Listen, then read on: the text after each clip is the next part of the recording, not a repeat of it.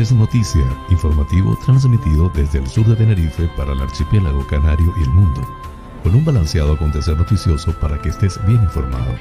José Francisco González te brindará las noticias de una manera agradable y sin sobresaltos para que estés al día. Canarias es noticia porque la información es poder.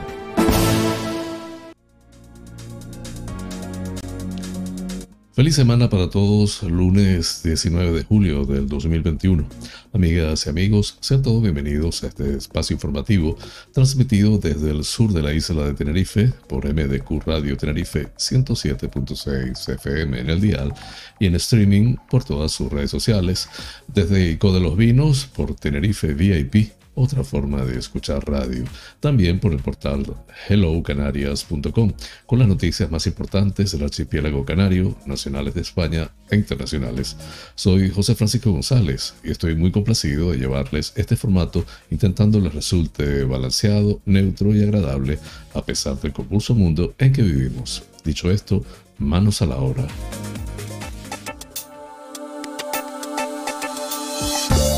El pensamiento del día.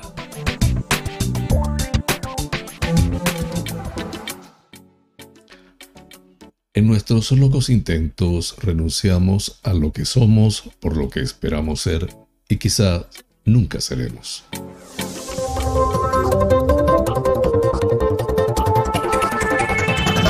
Flash informativo.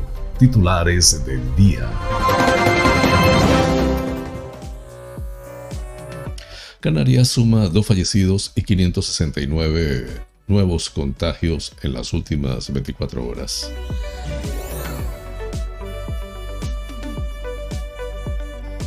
El gobierno del archipiélago amplía a Tenerife y La Palma la alerta por máximas que pueden superar los 38 grados centígrados.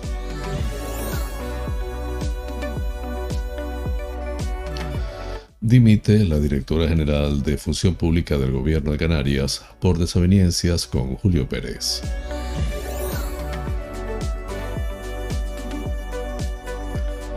Los británicos han llenado sus playas a la espera de poder viajar a Canarias. La Gomera ha abierto el plazo de inscripción para el quinto Trail Alajero 2021.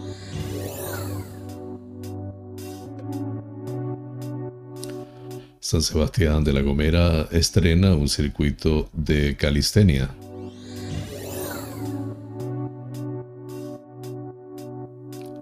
La Palma, nueva compañía de excavación arqueológica en, el barranco Los Gomeros de Tijarafe.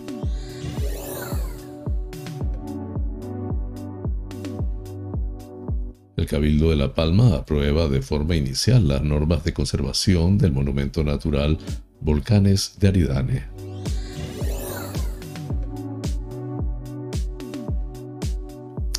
El Cabildo libera más de 41 millones de remanentes para la reactivación socioeconómica de Lanzarote.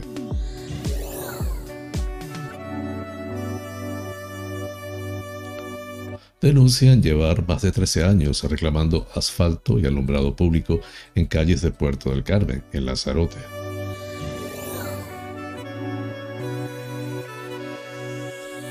30 vuelos internacionales llegaron el sábado a Fuerteventura.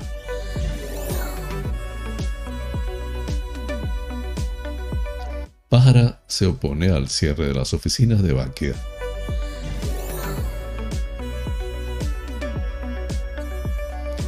Las tirajanas en Gran Canaria alcanzó los 41 grados centígrados.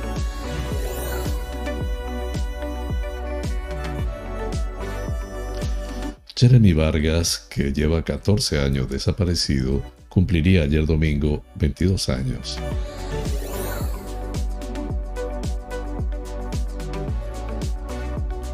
El cuponazo de la ONCE reparte más de 9,4 millones de euros en Las Palmas.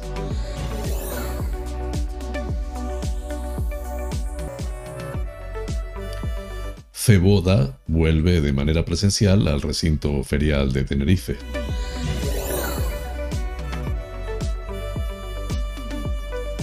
Un canario nominado a un premio Emmy.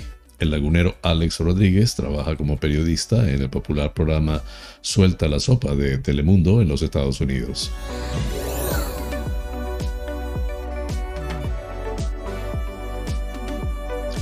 Guía de Isora. El ayuntamiento continúa el plan de mejoras de los núcleos isoranos.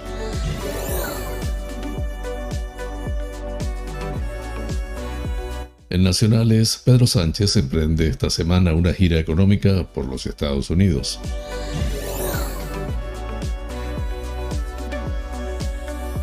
Inés Arrimada reafirma su convicción en Ciudadanos y apela a los votantes del PSOE y del PP.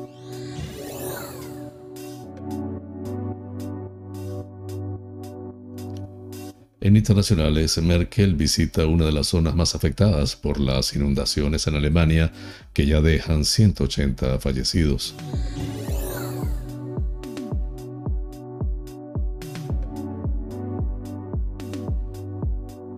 Muere el dibujante danés Westergaard, autor de las caricaturas de Mahoma. Así culminamos los titulares del día. Flash informativo. Noticias Comunidad Autonómica.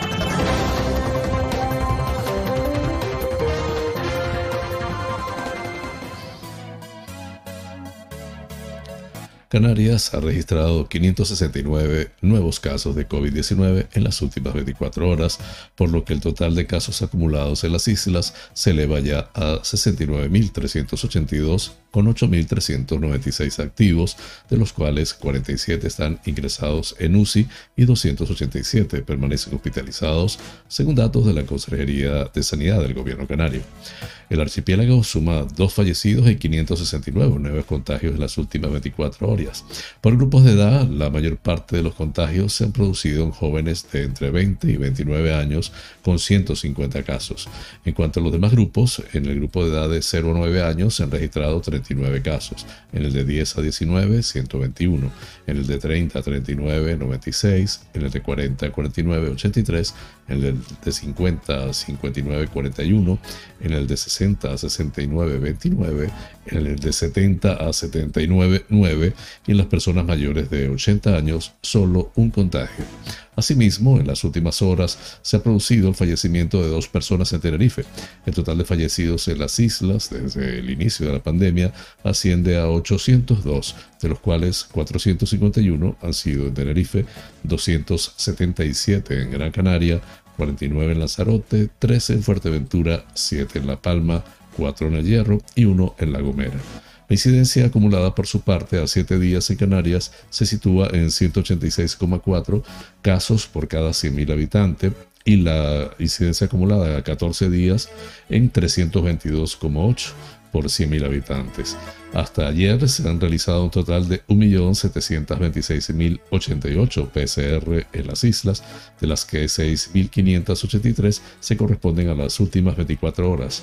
Por islas, Tenerife suma 294 positivos, con un total de 32.923 casos acumulados y 5.215 activos epidemiológicamente. Gran Canaria cuenta con 26.001 acumulados, 218 más y 2.431 activos. Por su parte, Lanzarote suma 16 positivos, con 5.925 acumulados y 152 activos.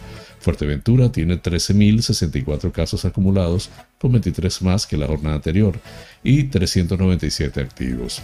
La Palma suma 15 casos nuevos, por lo que cuenta con 778 acumulados y sus activos son 150.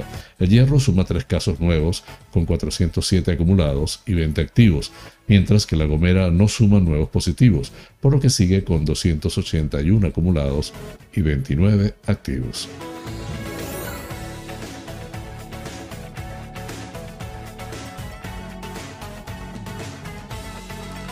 La Dirección General de Seguridad y Emergencia del Gobierno de Canarias ha ampliado la declaración de alerta por temperaturas máximas a Tenerife y La Palma a partir de las 10 horas de ayer, manteniéndose Gran Canaria, Lanzarote y Fuerteventura en alerta por esta misma situación desde las 10 horas. Esta decisión se toma teniendo en cuenta la información disponible y en aplicación del Plan Específico de Emergencias de Canarias por riesgo de fenómenos meteorológicos adversos, el PEFMA. La situación de alerta se produce como consecuencia de un episodio de calor con temperaturas máximas de 37 grados centígrados en Lanzarote, Fuerteventura y La Palma y de 38 grados centígrados en Gran Canaria y Tenerife, pudiéndose superar localmente este umbral. Esta situación afectará al interior de las islas, principalmente a la mitad del sur de Lanzarote y Fuerteventura, así como a medianías y cumbres orientadas al oeste, sur y suroeste de Gran Canaria, Tenerife y La Palma. Las mínimas nocturnas se mantendrán altas en estas zonas de las islas. Por su parte, las islas del Hierro y La Gomera continúan en situación de prealerta. Se insta a la población a seguir los consejos de autoprotección de la Dirección General de Seguridad y Emergencias.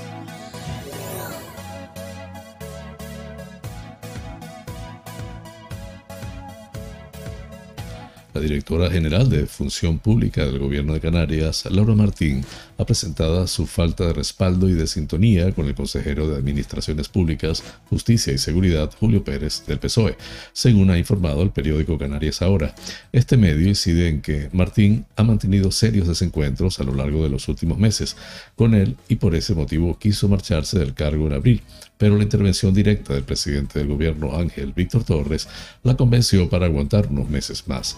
Ese mes de abril ya había estallado el conflicto con el, personal en situación de interinidad de la comunidad autonómica, afectando por una sentencia europea que obliga a todas las administraciones a resolver una situación que lleva años enquistada.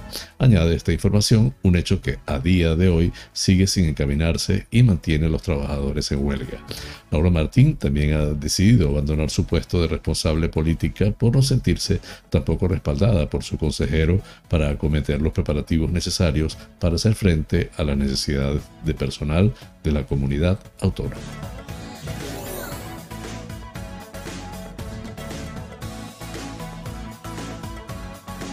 Las reservas de británicos para volar a España han subido un 400% desde que el gobierno del Reino Unido anunció la eliminación de la obligación de pasar cuarentena a la vuelta al país a sus nacionales vacunados que viajen a zonas ámbar, entre ellas España, a partir de hoy lunes. El gobierno del Reino Unido mantiene a toda España en semáforo ámbar, lo que significa que al volver a su país deben hacer cuarentena, pero ha eximido de esta obligación a quienes hayan recibido la pauta de vacunación completa, aunque sí deberá someterse a dos pruebas de detección del COVID antes y después del viaje. La evolución del turismo británico es clave para los números en España porque se trata del primer emisor de turistas, con más de 18 millones de entradas en 2019, a los que ahora se levantan las restricciones para venir si están vacunados, unos 35 millones de ciudadanos. Entre enero y mayo, últimas cifras publicadas por el Instituto Nacional de Estadística, apenas llegaron a España 130.000 turistas británicos, muy por debajo del 6, de los 6,25 millones de esos meses del 2019 de manera que de ser el primer emisor ha pasado a situarse en octava posición por detrás de países como Bélgica, Suiza, Países Bajos o Portugal. El gasto que dejaron los turistas ingleses en España en 2019 sumó 17.986 millones de euros. Su gasto medio se sitúa en 995 euros, algo por debajo de la cifra media general de los turistas internacionales, que es de 1.102 euros. También el gasto medio diario de los británicos en 2019 fue algo más bajo que la media, 135 euros frente a 154 euros, y la duración media de los viajes se sitúa en 7,4 días, en este caso un poco mayor que la media general de 7,2 días. Estos movimientos han hecho que desde el inicio de la pandemia de la COVID, el principal emisor de turistas hacia España sea Francia, habitualmente el tercero tras Reino Unido y Alemania por la cercanía y las facilidades para llegar en automóvil.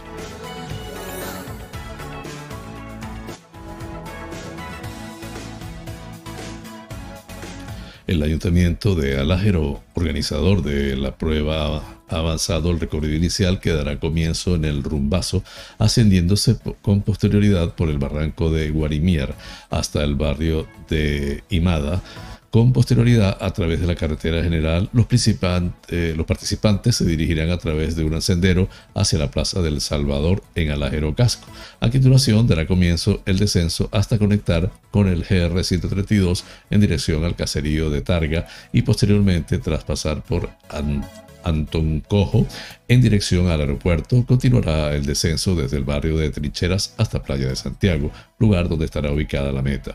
El Ayuntamiento de Alajero anima tanto a deportistas locales e insulares como a visitantes a la participación en un evento dentro de los actos de San Roque 2021 que se suman otros de carácter deportivo que se llevan a cabo a lo largo del año en la localidad.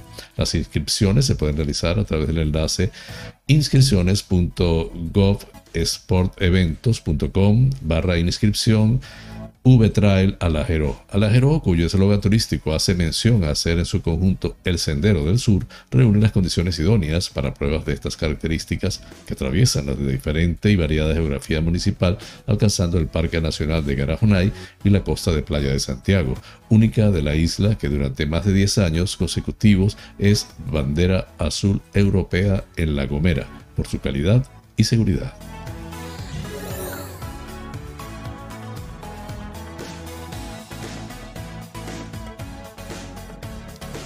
El Ayuntamiento de San Sebastián de la Gomera, desde la Concejalía de Deportes, ha instalado un circuito de calistenia ubicado en el Parque La Torre del Conde, en la misma zona del gimnasio al aire libre, con el fin de seguir sumando elementos que contribuyan al ciudadano al cuidado y bienestar de la salud de los habitantes del municipio.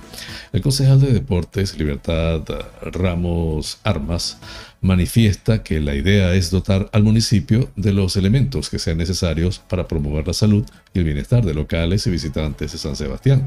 Además, hoy más que nunca cobra sentido el equipamiento de espacios deportivos al aire libre, ya que reúne unas condiciones más favorables y seguras para la realización de la actividad física. A su vez, el concejal insta a cuidar y mantener el nuevo equipamiento para un mayor disfrute y duración del mismo. La calistenia es un deporte que se lleva a cabo en la calle y consiste en un sistema de entrenamiento basado en la realización de ejercicios con el propio peso corporal y el entorno. Consta de nueve estaciones de trabajo.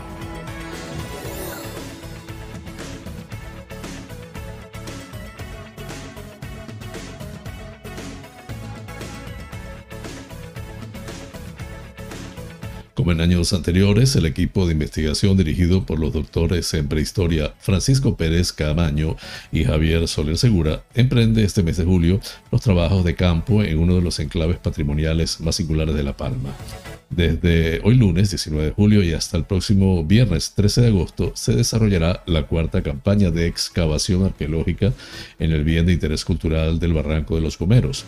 Trabajos que vienen desarrollándose ininterrumpidamente desde el año 2017 se centran este año en continuar la excavación de la cueva del Lomo de las Viñas 1 y terminar de prospectar la desembocadura del barranco, se informa en nota de prensa.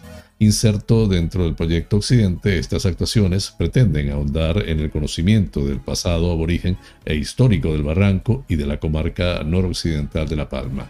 Se busca obtener la información arqueológica necesaria para comprender los diferentes usos que dichas comunidades desplegaron en la zona durante más de 20 siglos. En ese sentido, el gran volumen de materiales recopilados en campañas anteriores y los resultados obtenidos en las dataciones de carbono 14 ya realizadas pueden llevar a considerar al barranco de los Comeros como una de las piezas clave para entender el poblamiento aborigen de La Palma.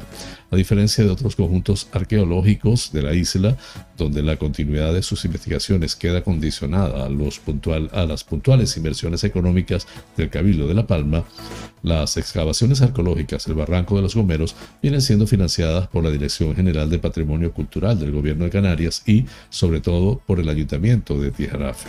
Siendo consciente de la potencialidad patrimonial que posee la zona, el grupo de gobierno ha apostado decididamente por este proyecto, para lo cual ha realizado un esfuerzo económico muy importante. Esto ha permitido conformar un equipo de trabajo consolidado que asegura la continuidad del proyecto durante los próximos años. Como afirma el alcalde del municipio, Marcos Lorenzo Martín, uno de los objetivos fundamentales del proyecto Occidente, aparte de investigar y proteger los vestigios materiales de esta parte poco conocido de la historia insular, es el de su puesta en valor mediante la futura ejecución de un parque arqueológico y etnográfico en el entorno del propio Vic del Barranco de los Gomeros. En este sentido, añaden también que es un orgullo para nuestro municipio ser un referente en Canarias en la apuesta por el rescate, conservación y divulgación de nuestro patrimonio arqueológico y cultural.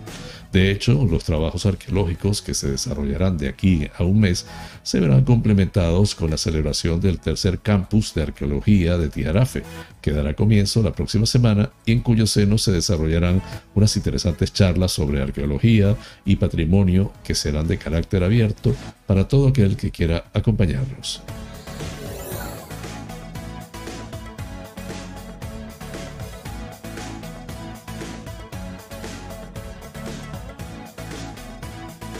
El Pleno del Cabildo de La Palma ha aprobado de forma inicial, con el respaldo de todos los grupos políticos con representación en la corporación, las normas de conservación del monumento natural de los volcanes de Aridane, informa la primera corporación en una nota de prensa.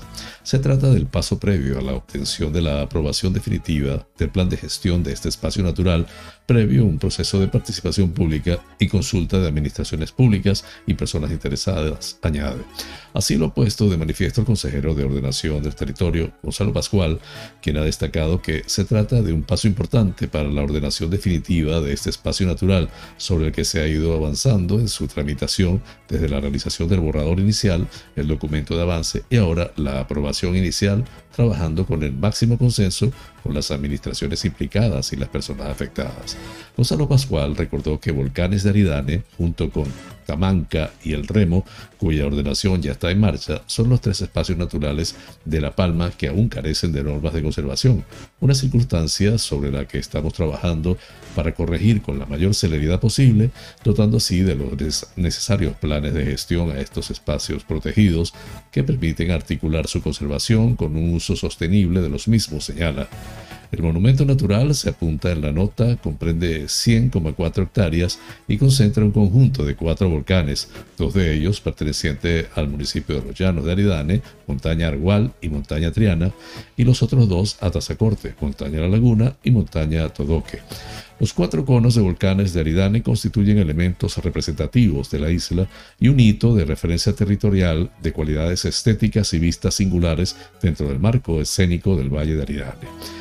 Entre los objetivos destacan la conservación de los ecosistemas, procesos ecológicos esenciales y demás valores naturales existentes, con toda su biodiversidad, conservar y restaurar los valores naturales, culturales y paisajísticos, la protección del interés geológico, geomorfológico y el paisaje, facilitar la interpretación y contemplación de los elementos naturales y culturales del monumento natural, incrementar el grado de conocimiento sobre los ecosistemas y poblaciones del monumento natural, ordenar el uso público de forma compatible con los objetos de protección y conservación y adoptar medidas de restauración para tratar de acercar al monumento a su morfología original tras décadas de regresión antrópica.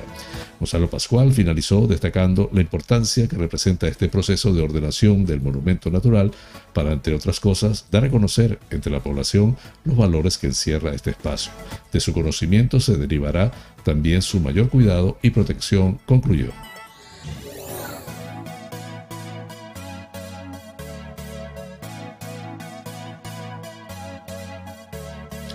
El Cabildo de Lanzarote ha liberado más de 41 millones de euros de remanentes, en concreto 41.459.382 euros para impulsar la reactivación social y económica de la isla. La presidenta de la primera institución insular, María Dolores Corujo, ha destacado que la liberación de los remanentes permitirá hacer realidad una medida destinada a proteger a la población a favorecer a los colectivos y sectores económicos que más ayuda se nos han solicitado porque más han sufrido las consecuencias de la pandemia. Corujo ha adelantado además su voluntad de seguir trabajando para pronto convocar un nuevo pleno extraordinario que nos permita incorporar nuevos recursos y remanentes para garantizar respuestas a los colectivos y sectores más castigados.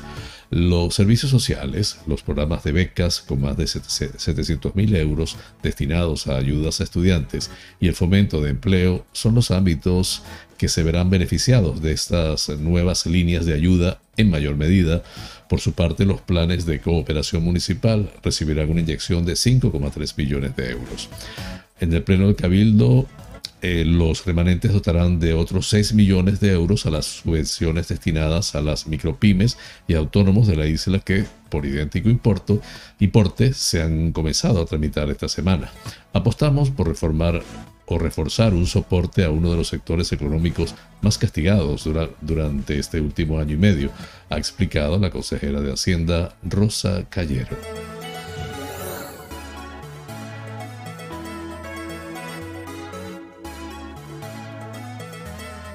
Vecinos del puerto del Carmen afirman llevar más de 13 años reclamando al ayuntamiento la pavimentación de la calle Sálamo y la instalación de alumbrado público en la calle Arado y han decidido recurrir al diputado del común tras no recibir soluciones a su petición. Cada vez que llueve se convierte en un gran barrizal que ocasiona un elevado riesgo de caídas, rotura de amortiguadores de los coches y gran polvo que daña y deteriora rápidamente la pintura de las fachadas o motores de las piscinas, además de provocar la imposibilidad de acceder a nuestras viviendas de una manera digna de estar en suelo urbano, señala. Al respecto, aseguran que han hecho reiteradas peticiones para que se proceda a la reparación de la calle y que se les indicó que se iba a proceder por los técnicos municipales a la reparación provisional con acondicionamiento de la misma con tierra de los tramos deteriorados, una solución que consideran insuficiente, pues apuntan que enseguida que llueve vuelve el barrizal, quedando la calle en el estado lamentable. Por otro lado, en cuanto a la falta de alumbrado público en la calle, en la calle Arado afirman que en numerosas ocasiones se les ha dicho que se solucionaría, pero que nunca se ha cumplido a pesar de que la calle tiene la preinstalación hecha. Además, exponen que es una zona de inseguridad o propensa a actos vandálicos, ya que sin alumbrado no hay el mínimo medio disuasorio que podría tener cualquier otra calle urbana del municipio. Así, desde hace 13 años, y a pesar de disponer esas viviendas de todas las licencias oportunas y cédulas de habitabilidad, y venir satisfaciendo todos los impuestos que como zona urbana nos corresponden, tasa de recogida de residuos, IBI por importe superior a los mil euros, etc., vivimos en una calle que no cuenta con los servicios de asfaltado ni alumbrado público y cada vez que llueve se convierte en un gran barrizal que además impide un acceso digno a nuestras viviendas, señala.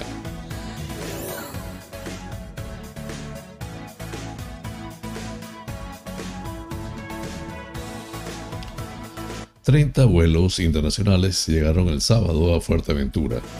Sigue mostrando buena salud la conectividad con la isla a pesar de las restricciones que se han activado desde algunos países.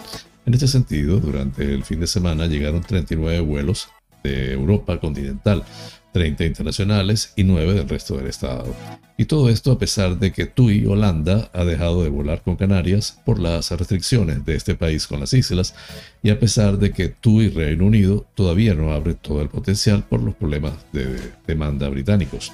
Se espera en ese sentido que a partir del 19 de hoy entre en vigor la norma que no pide cuarentena a los británicos vacunados a la vuelta de destinos ámbar y que los vuelos a las islas vuelvan a venir con nacionales de este país. En estos momentos es Alemania quien mantiene el tipo en relación a los vuelos, aunque siguen llegando desde Polonia, Italia, Francia y otros países de Centro Europa.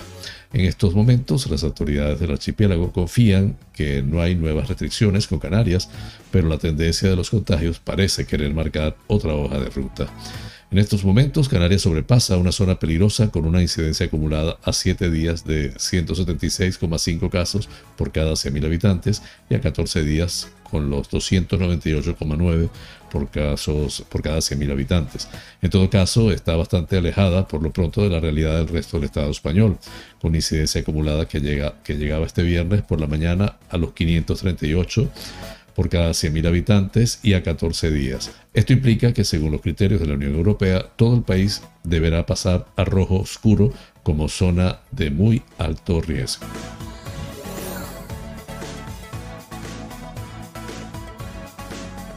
El Ayuntamiento de Pájara ha aprobado por unanimidad en el pleno celebrado durante esta semana pasada una moción presentada por el grupo de gobierno para mostrar su rechazo ante el cierre de, cierre de las oficinas bancarias de Bankia en el municipio, para mostrar su apoyo a los trabajadores y trabajadoras afectadas y para solicitar el apoyo institucional del resto de administraciones insulares en esta causa.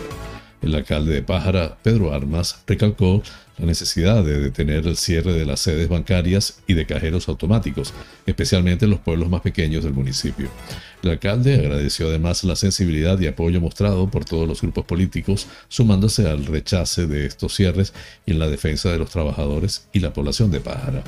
En estos lugares, en muchas ocasiones, la clausura de una oficina supone la desaparición total del único banco de la zona, el problema que ello conlleva para las gestiones cotidianas de personas que viven en medios rurales y no tienen medio de transporte o para personas mayores que no tienen acceso a la digitalización, señaló el regidor. Somos muy conscientes de que esto no se puede hacer por decreto, sino que tiene que hacerse mediante la adopción de acuerdos que pasen por una transición en el cierre de estas oficinas, con información a los usuarios para que los cierres no sean tan drásticos y no resulten tan traumáticos, añadió Armas.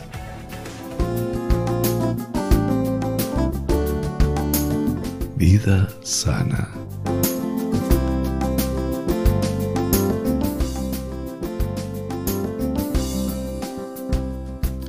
Hoy les hablaré de los triglicéridos y los cinco alimentos que no ayudan o que nos ayudan a mantenerlos a raya.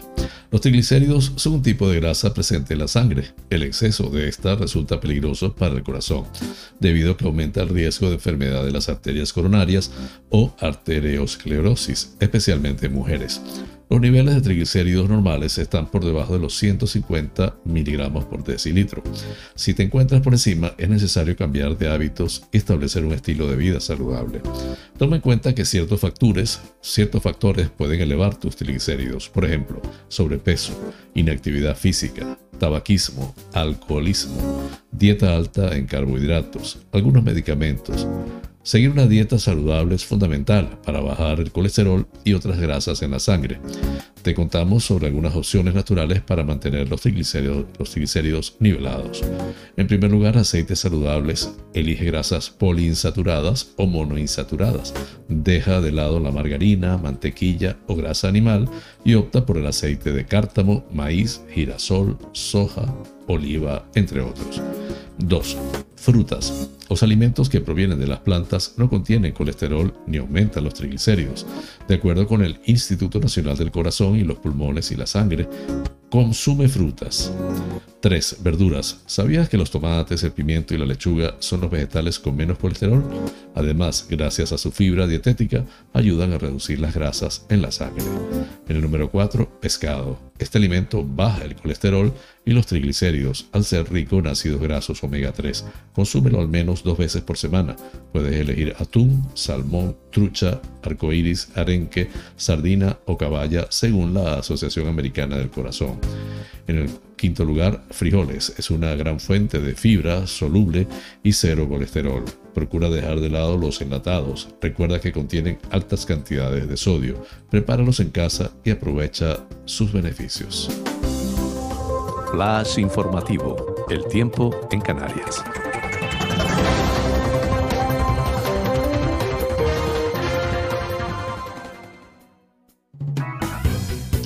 Predominio de cielos poco nubosos o despejados, salvo algunos intervalos nubosos en zonas bajas del norte de las islas occidentales, tendiendo nuboso en litorales norte a últimas horas. Probable calima ligera en niveles altos, principalmente durante la primera mitad del día. Temperaturas en descenso superándose todavía los 34-35 grados centígrados en zonas de interior de Gran Canaria y Fuerteventura. También se podrá alcanzar este valor en medianías orientadas al sur y oeste de las islas occidentales. Viento del nordeste con intervalos de fuerte en vertiente sudeste y nordeste. Las temperaturas estarán entre los 17 y 34 grados centígrados en las islas afortunadas. Breve pausa y regreso con ustedes es presentado por fina cortesía de los siguientes sponsors.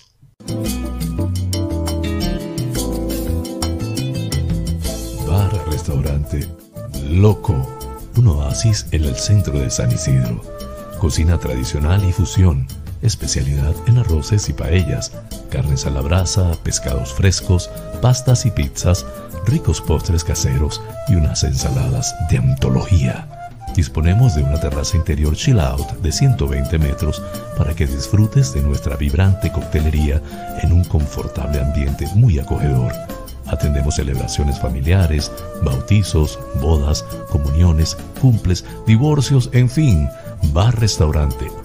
Loco, un oasis en San Isidro, calle Saltadero, número 7, San Isidro. Teléfono 922 36 7986.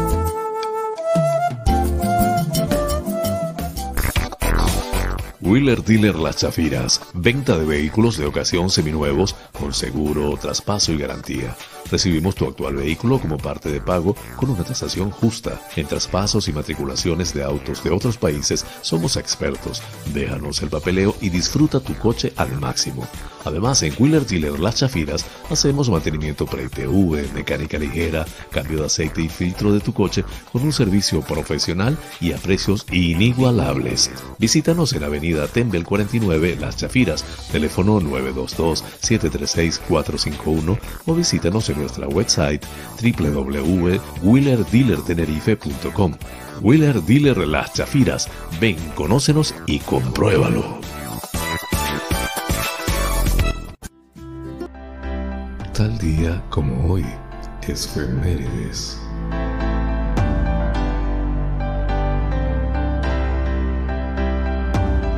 El 19 de julio de 1908 nació en Arenas de San Pedro, Ávila, quien sería una de las mujeres periodistas más destacadas del siglo XX en España.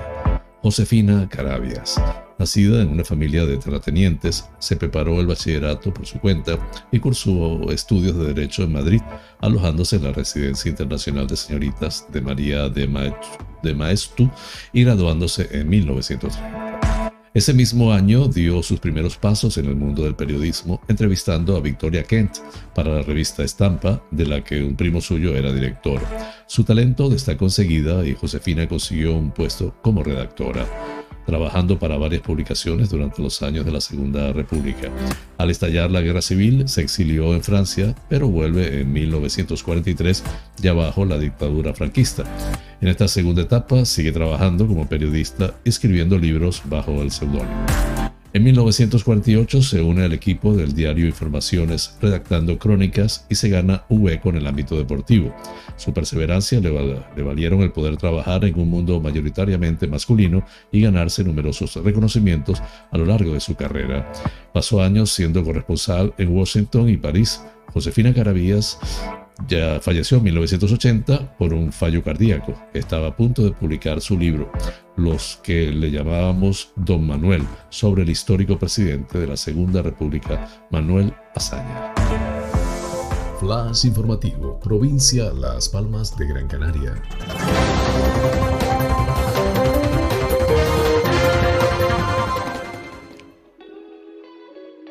Las tirajanas en las medianías del municipio gran canario de San Bartolomé de Tirajana ha marcado la máxima temperatura, la más alta el día sábado de las islas y la segunda del país con 41,1 grados a las 14.10 horas del día sábado.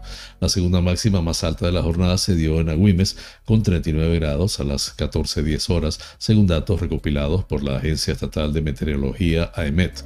La ola de calor ha sofocado las islas este domingo con valores que superaron los registrados el día sábado en las islas. Fuerteventura y Lanzarote también estarán en aviso naranja con máximas de 37 grados afectando a zonas del sur e interior.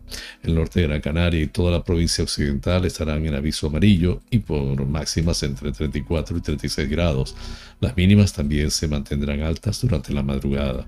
No será hasta el lunes cuando bajen las temperaturas, aunque se mantendrá en vigor el aviso amarillo por máximas de 34 y 35 grados en cumbres este, sur y oeste de Gran Canaria y Tenerife, en cumbres de La Palma y Fuerteventura, La Gomera y El Hierro, la Dirección General de Seguridad y Emergencias del Gobierno de Canarias mantiene la alerta por altas temperaturas en la provincia oriental y la alerta por riesgo de incendio forestal en Gran Canaria y la provincia, occidental.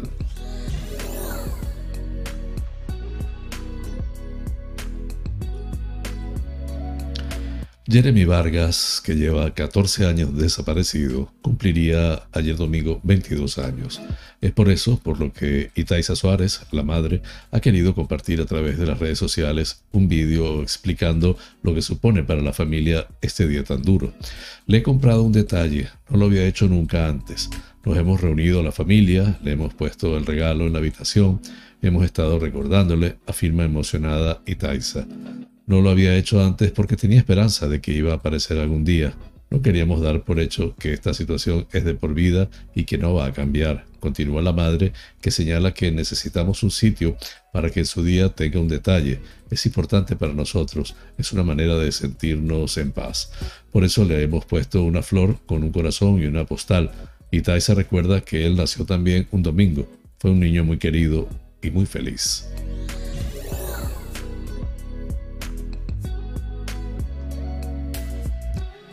El cuponazo de la ONCE ha repartido 9.475.000 euros en Las Palmas, en 20 cupones premiados en el sorteo del viernes 16 de julio, uno de ellos agraciado con el premio mayor de 9 millones de euros y 19 cupones más premiados con 25.000 euros cada uno. El vendedor de la ONCE, Mamadou Lamin Fall, es quien ha llevado la suerte a Las Palmas con estos 9,4 millones de euros que recuerdan que Canarias son las islas afortunadas. Pero la suerte del cuponazo del 16 de julio ha llegado también a un buen número de localidades. Así, en la comunidad valenciana ha dejado 500.000 euros en Orihuela, Alicante, de manos del vendedor Antonio José Barberá García. En Galicia, 600.000 euros de ellos en Silleda, Pontevedra, 325.000 euros en 13 cupones comercializados por Javier Lausao Baliñas y en Narón, en La Coruña, 275 mil euros en 11 cupones premiados vendidos por Francisco Javier Ramos Rodríguez. En Andalucía, este cuponazo ha repartido 425 mil euros en Huércal, Óvera, Almería en 17 cupones premiados vendidos por Teresa Farrés Jiménez, otros 500 mil euros en Castilla y León, repartidos por el vendedor Oscar Martín del Teso. En León, en 20 cupones premiados, en Castilla-La Mancha, el cuponazo ha repartido 175 mil euros, en Malpica del Tajo, en Toledo, con 7 cupones premiados vendidos por José María Barajas Lorenzo, y desde la dirección de zona de la 11 en Tenerife se han repartido 25 mil euros. En total, el cuponazo de la 11 del 16 de julio ha repartido 11.700.000 euros.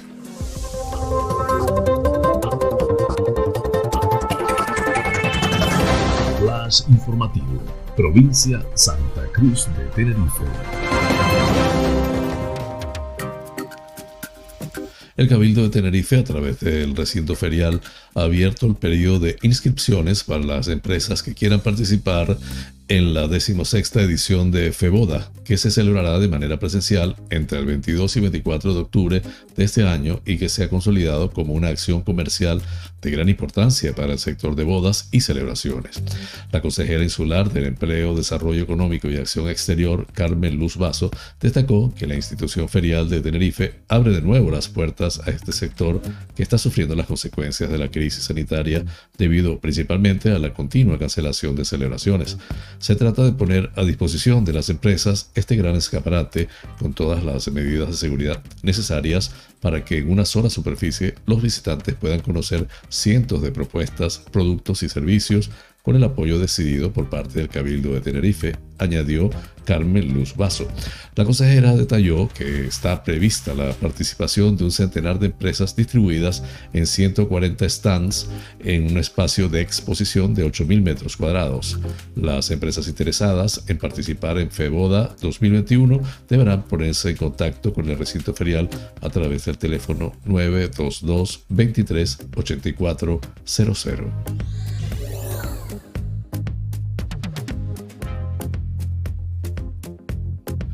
Un canario nominado a un premio Emmy.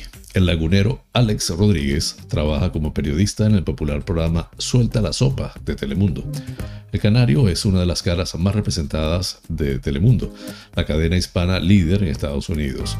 Dio el salto allí tras pasar por Televisión Canaria y el programa de Ana Rosa, donde estuvo nueve años. Su salto a América le ha dado una fama internacional gracias a su labor como periodista de investigación del programa Suelta la Sopa de audiencia millonaria. No quiero engañar a nadie, pero yo ya me siento un ganador. Estar aquí en Los Ángeles, siendo canario y estando nominado a un premio Emmy a Mejor Talento Nacional es un sueño mucho más dulce que lo que mi mente fue capaz de imaginar, compartió Rodríguez en las redes.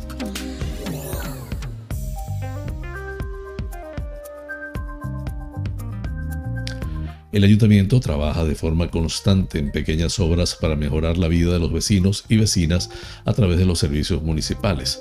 Los últimos trabajos llevados a cabo en el núcleo de Agua Dulce han llegado de colorido, han llenado de colorido el parque infantil con un mural realizado por el artista Rorro Roberto Rodríguez, en una línea similar a la realizada en las fachadas de los siete SAPES del municipio.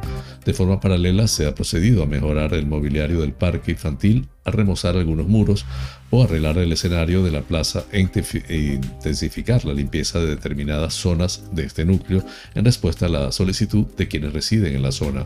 Está prevista también la instalación de una baranda para evitar el riesgo de caídas. La seguridad y comodidad de nuestros vecinos es prioritaria. Por eso mantenemos una comunicación constante para conocer sus necesidades y poder ir dando respuesta a las mismas, señala la alcaldesa isorana Josefa Mesa. Recientemente se han instalado además nuevas barandillas en calles con mucha pendiente, en Chiguergue y Chío, y se ha renovado el vallado en la plaza de Piedra Hincada, así como la puerta de la iglesia.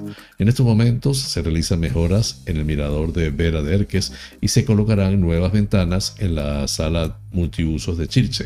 También se instaló una marquesina de guagua en Cueva del Polvo y se ha procedido a la limpieza de caminos y márgenes de carreteras en Tejina de Isora y en Los Pajales.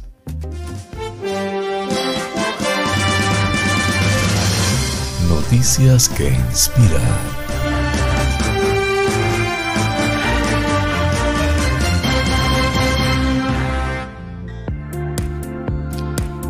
Tamika Rascón, conocida por los allegados como Mika, y su marido Ryan, originarios de Nueva York, son ávidos aventureros.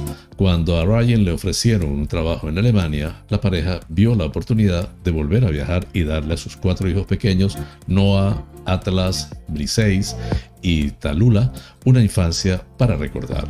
La perspectiva de una excursión se hizo aún más interesante cuando decidieron que una pequeña casa con ruedas sería el vehículo perfecto para su viaje. La pareja compró una furgoneta Ford Transit de segunda mano de 60 pies cuadrados en marzo del 2020 por 24 mil dólares y gastó 15 mil dólares más en un proyecto de renovación interior que duró seis meses. Sabían que iban a tener muchos obstáculos y pasaron horas pensando en la distribución perfecta.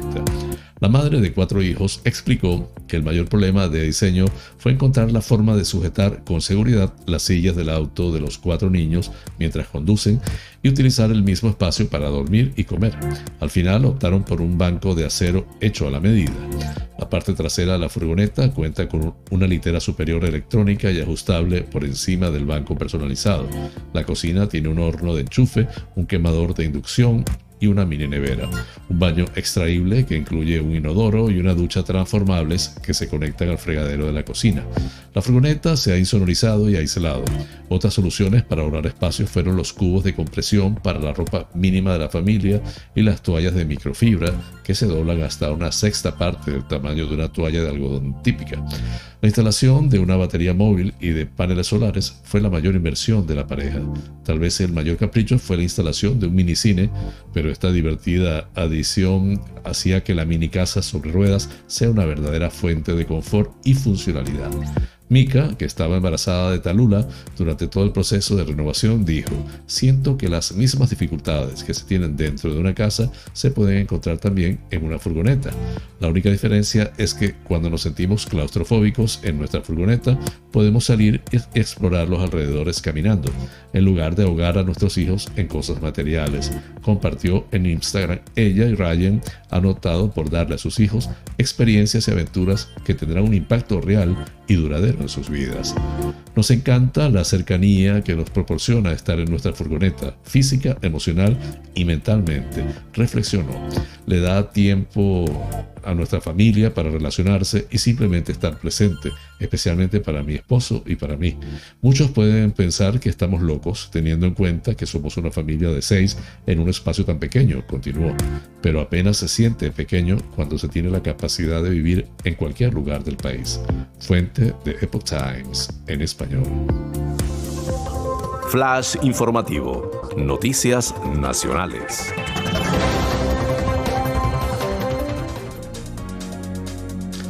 El presidente del gobierno, Pedro Sánchez, emprende esta semana una gira económica por los Estados Unidos de Norteamérica que le llevará a Nueva York, Los Ángeles y San Francisco entre los días 20 y el 24 de julio y que tiene como objetivo situar a España y a sus empresas en el radar de las inversiones y las oportunidades de negocio que se abren con el fin de la pandemia y la llegada de la recuperación.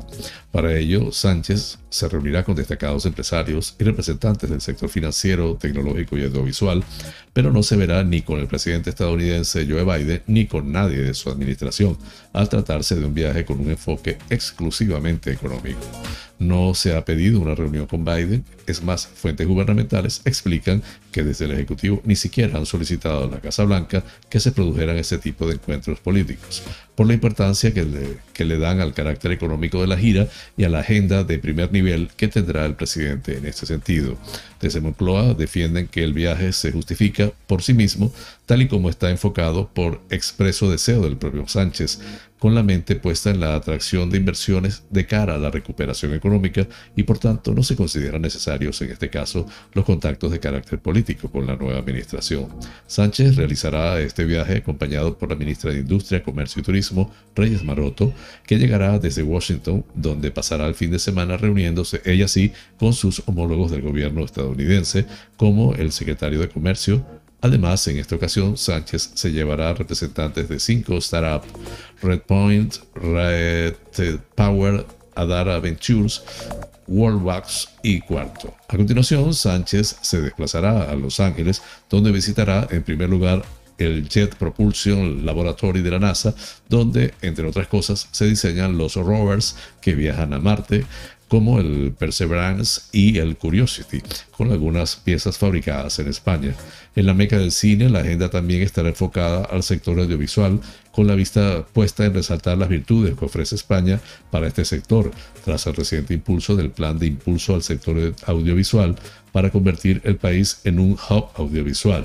Para ello visitará los estudios de Universal y mantendrán un encuentro con diferentes productoras, entre ellas Netflix. En cuanto a los asuntos a tratar con los contactos que estarán enfocados en el sector privado, las fuentes aseguran que no hay ningún tema tabú a abordar, lo que incluye la conocida como tasa Google, si bien inciden en que no es una cuestión a debatir, de hecho Moncloa ha querido dejar claro que que Sánchez no acude a esta cita con propuestas fiscales para atraer las inversiones, ya que es el presidente de un gobierno serio que no va a ofrecer intercambios detrás de las cortinas, sino a exponer las oportunidades de negocio que ofrece España gracias al plan de recuperación y transformación que ya ha sido aprobado por Bruselas.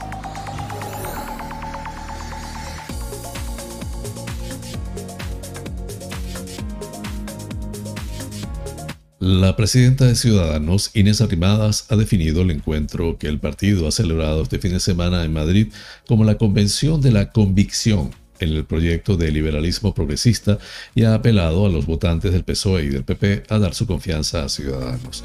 En el discurso con el que ha cerrado el cónclave en el Palacio de los Duques de Pastrana de Madrid, en el que han participado unos 300 cargos y afiliados, Arrimadas ha hecho un alegato en favor de la continuidad de la formación naranja.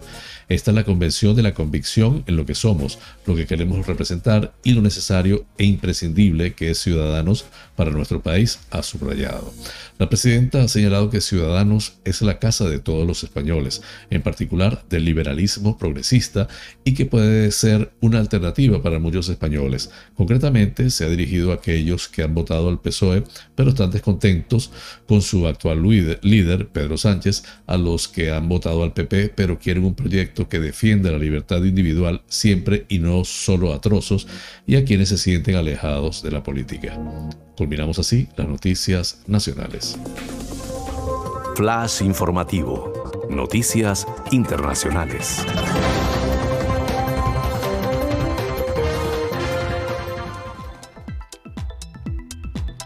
La canciller de Alemania, Angela Merkel, ha visitado este domingo una de las zonas afectadas y ha expresado su pesar ante las imágenes fantasmagóricas de las inundaciones. Además, ha asegurado que el gobierno federal proporcionará toda la ayuda necesaria a la población de Remania Palatinado, uno de los epicentros de la destrucción. Estamos con vosotros, tanto el gobierno como el Estado, ha declarado Merkel en rueda de prensa, acompañada de la ministra principal del Estado, Malu Dreyer. El lenguaje alemán apenas tiene palabras para describir la devastación provocada aquí, lamentó la canciller antes de avisar de que la reconstrucción llevará su tiempo.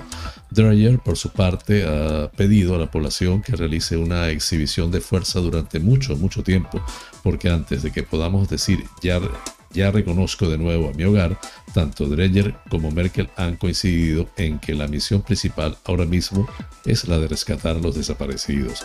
No vamos a descansar hasta que los encontremos, ha dicho Dreyer, en una operación que, ha añadido la canciller, tendrá prioridad absoluta. Dentro de los acontecimientos a destacar en las últimas horas se encuentra la declaración de zona de desastre en Alta Baviera el sábado por la noche tras el fallecimiento de dos personas, aunque todavía no está claro si sus muertes están directamente relacionadas con las inundaciones. La policía alemana ha confirmado además otros 670 heridos, la mayoría en el valle de Donde las carreteras siguen bloqueadas y los puentes destruidos, mientras las autoridades en el condado de Rhinesiek, al sur de Colonia, han informado de que la presa del embalse de Steinbachtal corre a un grave riesgo de romperse después de que alrededor de 4.500 personas fueran evacuadas de sus casas. Por otro lado, Bélgica mantiene el balance de víctimas mortales en 27 personas, pero 103 siguen todavía desaparecidas y las posibilidades de encontrarlas con vida disminuyen a cada minuto que pasa. En la región de Valonia, en el sur del país, unos 41.000 hogares se han quedado sin suministro eléctrico, por lo que las autoridades han anunciado la liberación de fondos de emergencia para ayudar a las poblaciones afectadas. Las autoridades han alertado de que la situación en la red de distribución eléctrica sigue siendo extremadamente complicada. Además, la movilidad se encuentra gravemente limitada con los servicios de trenes y autobuses suspendidos.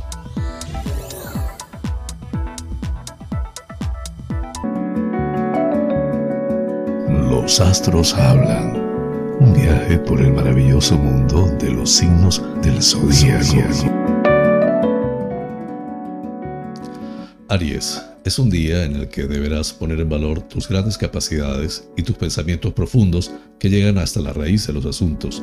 Con ello conseguirás que tu forma de llevar adelante tus temas sea más evolucionada y que te traiga beneficios de distinta naturaleza. Tauro, es un día para aprender a actuar desde un punto de vista más impersonal y para sentir una mayor unión con tus seres queridos. Ello te dará la facilidad de sentirte más a gusto ante tus actuaciones y con todo lo que la vida tiene reservado para ti. Géminis, es un día en el que podrás disfrutar de la vida y sentirte con mayor jovialidad y alegría en todos los asuntos que realices. Esto te ayudará a poder gestionar todo con mayor alegría y dinamismo lo que te ayudará a esparcir tu felicidad entre los que te rodean. Cáncer será un momento ideal para aceptar las bases que necesitas en tu vida, tanto en las tareas de la familia como en las del trabajo y de la salud.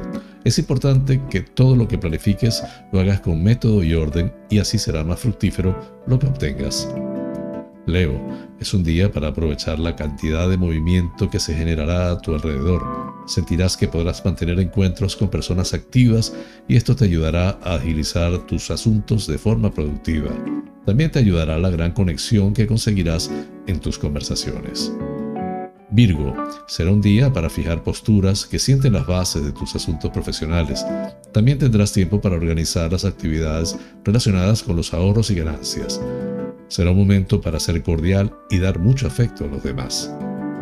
Libra, Podrás tener un día muy dinámico y movido, ya que tu gran energía y actividades así te lo irán marcando. Por ello, podrás tomar iniciativas importantes y a la vez podrás ser eh, secundadas por los demás. Es aconsejable que organices todo con cautela y calma. Escorpio, es un día para poder resolver con gran cuidado y atención ciertos asuntos relacionados con las emociones y con ciertos asuntos que han quedado marcados en tu subconsciente y los cuales necesitas resolver. Tendrás gran capacidad intuitiva para todo ello.